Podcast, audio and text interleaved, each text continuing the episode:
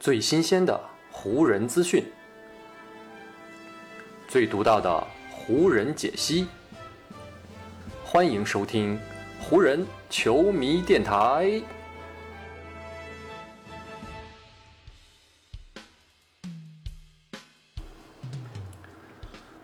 北京时间七月十一日，欢迎各位收听全新一期的湖人总湖人球迷电台，我是各位的湖人球迷朋友戴高乐。今天呢是北京时间的周日，这一天呢 NBA 是没有总决赛开打的啊，总决赛呢是在明天，也就是七月十二号的上午八点，这个准时打第三场比赛啊。太阳队跟雄鹿队呢将会在米尔沃基展开系列赛第三站的比赛。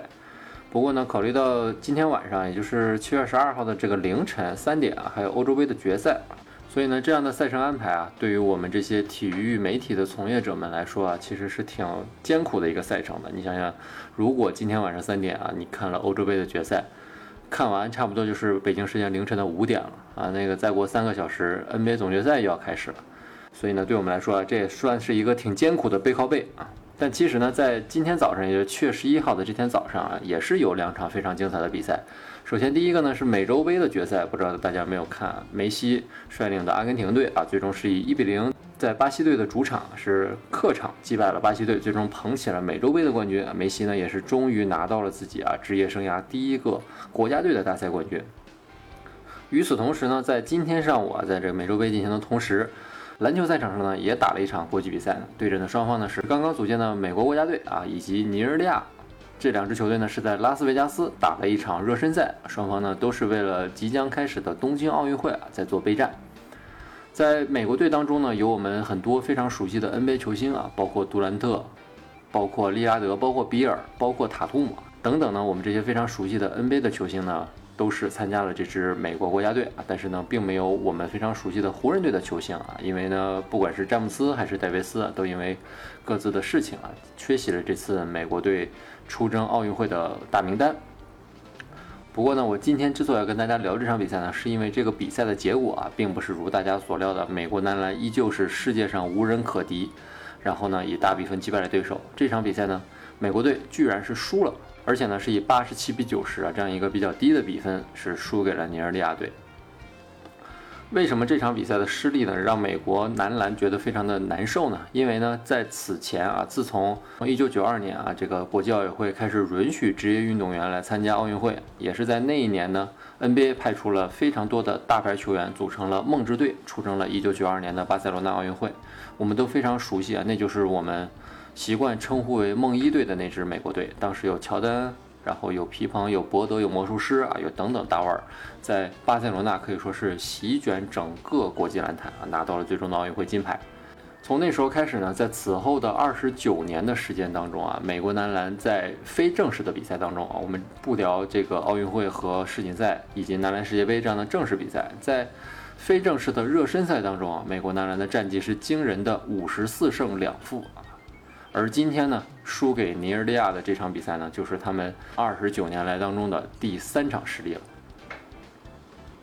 而且呢，更让美国男篮感到难受的是呢，在九年前的伦敦奥运会上啊，当时呢，美国男篮呢是曾经以一百五十六比七十三啊这样一个非常悬殊的大比分击败过尼日利亚队。哪怕是五年之前，在一场热身赛当中呢，美国队也曾经以四十三分的巨大优势啊击败过尼日利亚。结果呢？随着时间的推移，美国男篮这次在碰到尼日利亚的时候，不不仅没有大比分取胜啊，甚至还输掉了比赛。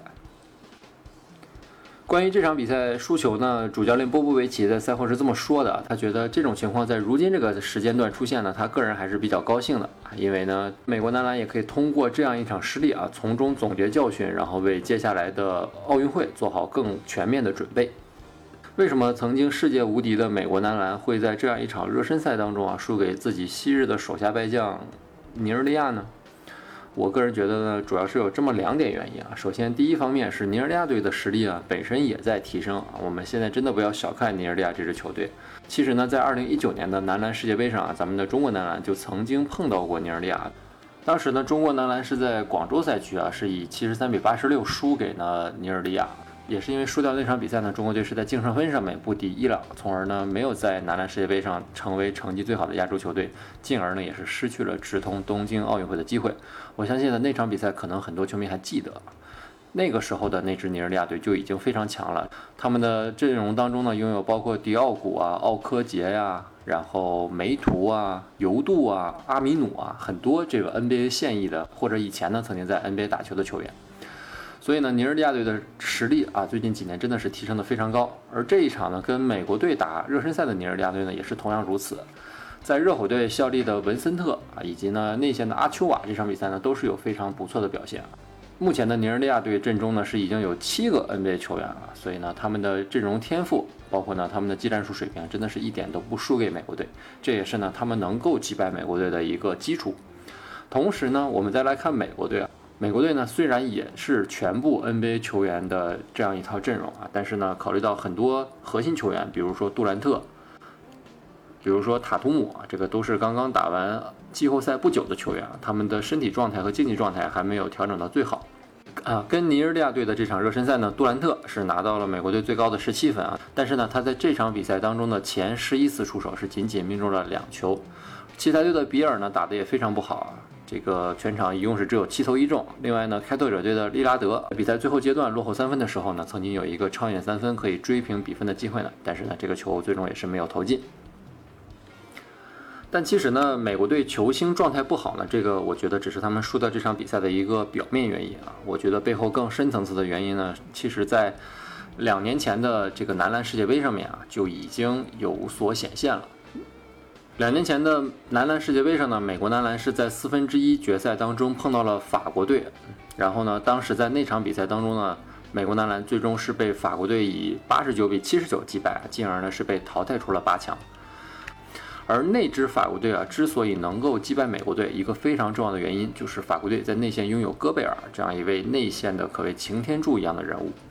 就拿跟美国队那场比赛来说啊。爵士队的这位中锋戈贝尔在那场比赛当中是得到了二十一分，同时还抢下了十六个篮板，外加三次盖帽。啊，在进攻端呢，戈贝尔是可以完全肆虐的美国队的内线；而在防守端呢，戈贝尔也是让美国队外线球员很多的突击啊，最后变成无功而返。这个呢，也成为了美国男篮最近几年征战世界大赛当中啊一个弊病啊，那就是他们的内线问题。美国男篮呢，一直是一支崇尚高速移动的队伍啊，但是呢，他们在每次征战世界大赛的时候呢，也肯定不会放弃自己的内线优势。比如二零一二年，他们就带了刚刚进入联盟的安东尼·戴维斯二零一六年啊，征战里约奥运会的那支美国男篮当中呢，也有考辛斯这样的内线球员。所以说呢，美国男篮其实一直没有放弃过自己的内线和篮下的优势。不过呢，2019年的那次男篮世界杯啊，是因为很多特殊的原因，导致很多球员没有参加那次比赛。所以呢，最后留在美国队阵中的这些大个球员呢，只剩下迈尔斯特纳、布鲁克洛佩斯和梅森普拉姆利这样三个人。而那次输给法国队的经历呢，就证明这样的内线球员和这样的内线级别啊，是无法帮助美国队啊来在世界大赛中取得好的成绩的。所以呢，对于这一次的美国男篮来说呢，他们在组建阵容的时候呢，也非常看重自己的内线。这也是为什么波波维奇在选择这支美国队的阵容的时候。除了挑了热火队的阿德巴约啊，以及勇士队的蒙德格林啊，也是我们通常习惯称呼为的追梦格林之外，还特意把骑士队的凯文拉夫也挑到了球队当中。因为波波维奇呢也非常清楚，两年前他们在世界杯上的一个失利的重要原因啊，就是因为内线球员的实力实在是太差。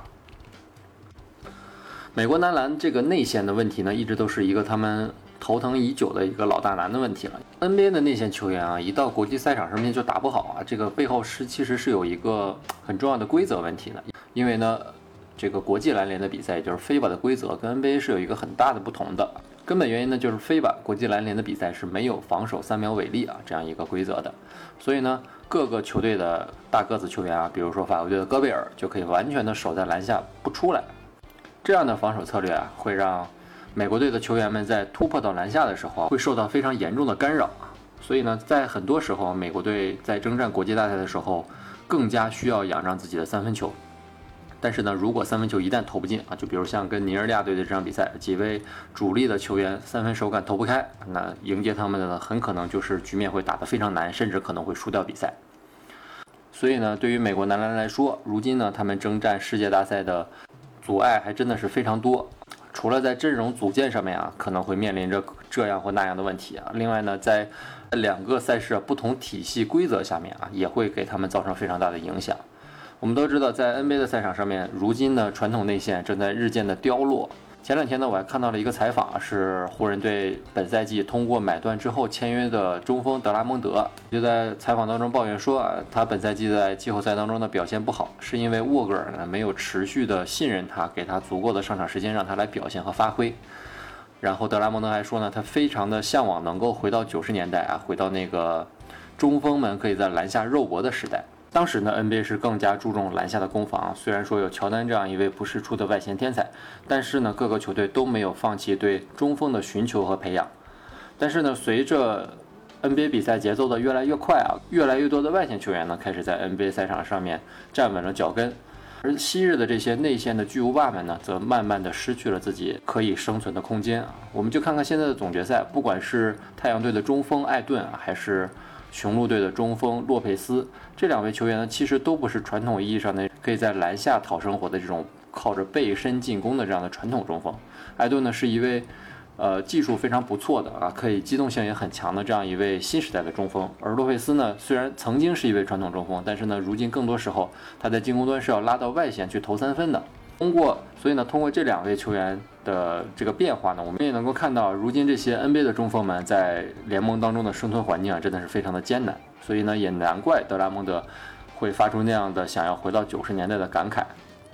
但是呢，NBA 出产的中锋越来越少啊，这就导致了美国国家男篮啊，在出战国际大赛的时候，可以选择的目标和人物也是越来越少。其实呢，对于如今的美国男篮来说呢，有一位内线球员是非常适合他们的，那就是湖人队的安东尼·戴维斯。戴维斯在攻防两端这个非常大的移动范围，包括他非常多样的技术和技巧啊，这可以在国际大赛赛场上面非常好的帮助到美国男篮。不过呢，因为安东尼·戴维斯啊，在今年的季后赛当中呢，也是遭遇了意外的伤病啊，这也是导致他今年没有办法代表美国男篮出战奥运会的一个重要原因。如今呢，NBA 的发展是越来越好，但是呢，美国男篮却如今陷入到了这个内线和外线失衡的这样一个局面当中。所以呢，对于他们来说，NBA 赛场上面的这个繁荣和昌盛啊，跟他们国际赛场上面的这个成绩呢，可能不会形成一个很正向的比较。对于美国男篮来说呢，他们未来的发展方向呢，也需要他们自己来好好的考量一下了。好的，以上就是本期节目的全部内容了。这一期呢，咱们没有聊太多湖人的话题，而是跟大家聊了聊 NBA 和国际篮联两种不同的比赛规则和体系下面啊，会对 NBA 产生哪些影响。还是感谢各位朋友今天的收听啊，也谢谢各位的时间。如果你觉得我的节目做得还不错，就请关注和订阅我的这张专辑吧。另外呢，也希望各位能够把我的节目分享出去，让更多的朋友听到咱们的湖人球迷电台，让更多的朋友加入到咱们湖人球迷的大家庭当中。湖人本赛季的比赛虽然已经结束，但咱们湖人球迷电台的节目不会停歇，就让我们下一期湖人球迷电台再见吧，拜拜喽。